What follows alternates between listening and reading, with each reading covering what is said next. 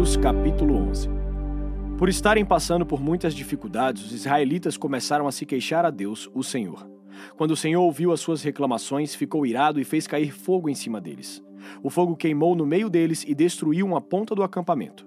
Então o povo gritou, pedindo socorro a Moisés. Moisés orou ao Senhor e o fogo se apagou. Aí puseram naquele lugar o nome de Taberá, porque ali o fogo do Senhor havia queimado no meio deles. Havia estrangeiros viajando com os israelitas. Eles estavam com muita vontade de comer carne, e até mesmo os israelitas começaram a reclamar, dizendo: Ah, se tivéssemos um pouco de carne para comer! No Egito comíamos quanto peixe queríamos, e era de graça. E que saudades dos pepinos, dos melões, das verduras, das cebolas e dos alhos. Mas agora acabaram-se as nossas forças. Não há mais nada para comerem, e a única coisa que vemos é esse maná. O maná era parecido com pequenas sementes brancas, meio amareladas. Ele caía durante a noite com um orvalho. No dia seguinte de manhã, o povo ia apanhá-lo em volta do acampamento. Eles o moíam em moinhos ou o socavam em pilões, cozinhavam numa panela e faziam pães achatados que tinham gosto de pão assado com azeite. Então Moisés ouviu o choro do povo. Cada família chorava na entrada da sua barraca.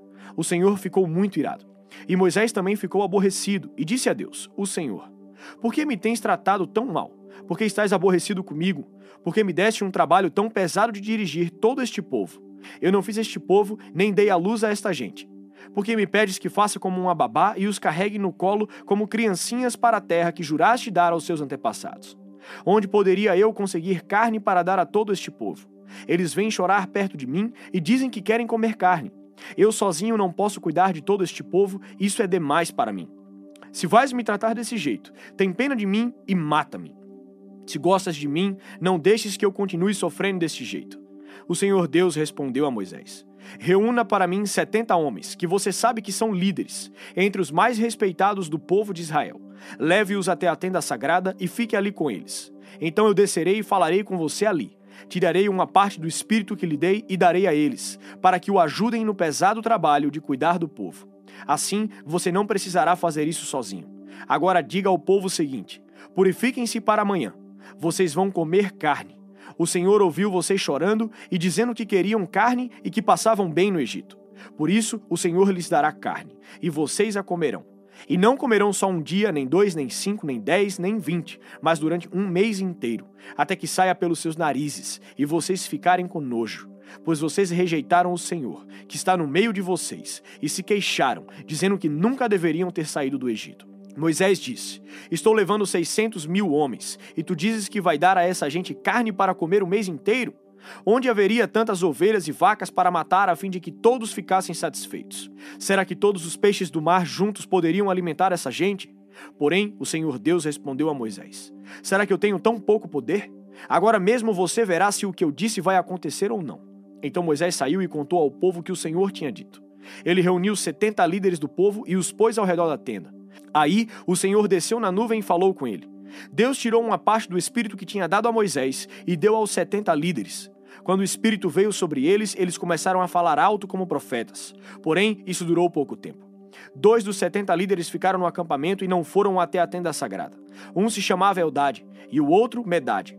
O Espírito veio sobre eles, e eles também começaram a falar alto como profetas. Então o rapaz foi correndo contar que Eldade e Medade estavam profetizando no acampamento. Aí Josué, filho de Num, que desde a sua mocidade era auxiliar de Moisés, foi logo dizendo: Moisés, meu chefe, não deixe que eles façam isso. Moisés respondeu: Por que você está preocupado com os meus direitos, quando eu é que deveria estar? Eu gostaria que o Senhor desse o seu espírito a todo o seu povo e fizesse com que todos fossem profetas. Depois Moisés e os setenta líderes do povo de Israel voltaram para o acampamento. De repente, o Senhor mandou um vento que trouxe do mar bandos de codornas. Elas caíram no acampamento e em volta, em todas as direções, à distância de uns 30 quilômetros, e cobriram o chão em montes de quase um metro de altura. Assim, todo aquele dia, toda aquela noite e todo o dia seguinte, o povo trabalhou catando codornas. Ninguém juntou menos de mil quilos, e espalharam as codornas ao redor do acampamento para secar. Quando ainda havia muita carne para comer, o Senhor ficou irado com o povo e os castigou com uma terrível epidemia, que matou muita gente. Por isso puseram naquele lugar o nome de Quibrote Ataavá, que quer dizer as sepulturas do desejo, pois ali foram sepultadas as pessoas que estavam loucas de vontade de comer carne. Depois os israelitas foram até Azerote e acamparam ali. Números capítulo 12 Moisés havia casado com uma mulher da Etiópia, e Miriam e Arão começaram a criticá-lo por causa disso. Eles disseram: Será que o Senhor tem falado somente por meio de Moisés? Será que não tem falado também por meio de nós? E o Senhor ouviu o que eles disseram. Moisés era um homem humilde, o mais humilde do mundo.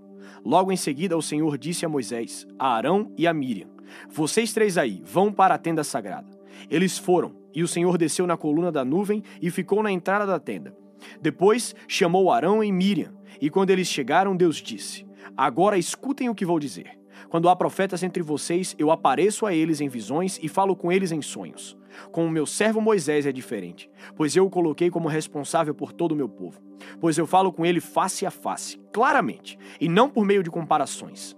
Ele até já viu a minha forma. Como é que vocês se atrevem a falar contra o meu servo Moisés? E aí o Senhor Deus foi embora muito irado com eles. Assim que Deus saiu, a nuvem que estava sobre a tenda desapareceu. No mesmo instante, Miriam foi atacada por uma terrível doença da pele, que ficou branca como a neve. Arão olhou para Miriam e viu que de fato ela estava atacada por aquela doença. Aí Arão disse a Moisés: Por favor, chefe, eu lhe peço que não nos faça sofrer o castigo por causa desse pecado que cometemos no momento de loucura. Não deixe que Miriam seja como um aborto que nasce com metade do corpo destruído. Então Moisés orou assim a Deus, o Senhor: Ó oh Deus, eu te peço que a cures. E o Senhor respondeu a Moisés: Se o pai de Miriam tivesse cuspido no rosto dela, ela teria ficado humilhada durante sete dias.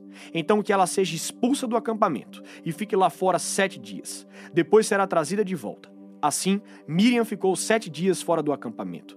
E o povo não partiu dali enquanto ela não foi trazida de novo para o acampamento. Depois disso, o povo saiu de Azerote e acampou no deserto de Parã. Eclesiastes capítulo 8 Somente os sábios conseguem explicar as coisas. A sabedoria de uma pessoa brilha no seu rosto e a torna simpática, mesmo que seja feia. Obedeça às ordens do rei, porque você, na presença de Deus, jurou ser fiel a ele. O rei pode fazer tudo o que quiser. Não tenha pressa em sair da presença dele e não insista em fazer uma coisa errada. O rei age com autoridade e ninguém pode reclamar do que ele faz. Enquanto você obedecer às ordens dele, nenhum mal lhe acontecerá. A pessoa que tem sabedoria sabe como e quando agir. Existe um tempo certo e um modo certo de fazer cada coisa. Mas o nosso grande problema é que não sabemos o que vai acontecer amanhã. E não há ninguém que possa nos contar. Ninguém pode dominar o vento nem segurá-lo. Assim também ninguém pode evitar a morte, nem deixá-la para outro dia. Nós temos de enfrentar essa batalha e não há jeito de escapar. Eu vi tudo isso quando pensei nas coisas que acontecem neste mundo. Houve um tempo em que alguns tinham poder e outros sofriam dominados por eles. Eu vi o sepultamento de pessoas más. Na volta do cemitério notei que eram elogiadas, e isso na mesma cidade onde haviam feito mal. Isso também é ilusão. Por que será que as pessoas cometem crimes com tanta facilidade? É porque os criminosos não são castigados logo. Um criminoso pode cometer 100 crimes e continuar a viver. Sim, eu sei que dizem: se você temer a Deus, tudo lhe correrá bem. Mas não correrá bem para os maus. A vida deles passa como a sombra. Morrerão jovens porque não temem a Deus. Mas isso não tem sentido. Vejam o que acontece no mundo. Muitas vezes os bons são castigados, e não os maus. E os maus são premiados, e não os bons. É o que digo. Isso também é ilusão.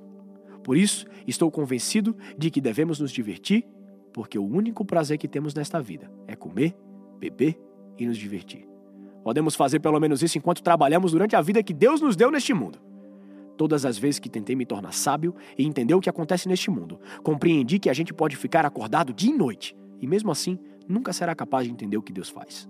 Por mais que a gente se esforce, nunca entende. Os sábios podem dizer que conseguem compreender, mas na verdade, eles também não entendem. Mateus capítulo 19, versículo 16.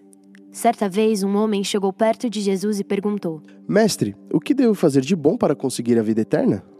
Jesus respondeu: Por que é que você está me perguntando a respeito do que é bom? Bom só existe um. Se você quer entrar na vida eterna, guarde os mandamentos. Que mandamentos? perguntou ele. Jesus respondeu: Não mate, não cometa adultério, não roube, não dê falso testemunho contra ninguém, respeite o seu pai e a sua mãe e ame os outros como você ama você mesmo.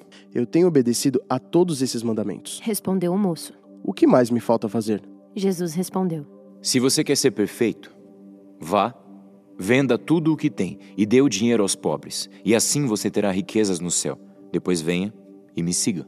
Quando o moço ouviu isso, foi embora triste, pois era muito rico. Jesus então disse aos discípulos: Eu afirmo a vocês que isso é verdade. É muito difícil um rico entrar no reino do céu. E digo ainda que é mais difícil um rico entrar no reino de Deus do que um camelo passar pelo fundo de uma agulha. Quando ouviram isso, os discípulos ficaram muito admirados e perguntavam: Então quem é que pode se salvar? Jesus olhou para eles e respondeu: Para os seres humanos isso não é possível, mas para Deus tudo é possível. Aí Pedro disse: Veja, nós deixamos tudo e seguimos o Senhor. O que é que nós vamos ganhar? Jesus respondeu: Eu afirmo a vocês que isso é verdade. Quando chegar o tempo em que Deus vai renovar tudo e o Filho do Homem se sentar no seu trono glorioso, vocês, os meus discípulos, também vão sentar-se em doze tronos para julgar as doze tribos do povo de Israel. E todos os que por minha causa deixarem casas, irmãos, irmãs, pai, mãe, filhos ou terras, receberão cem vezes mais e também a vida eterna. Muitos que agora são os primeiros serão os últimos, e muitos que agora são os últimos serão os primeiros.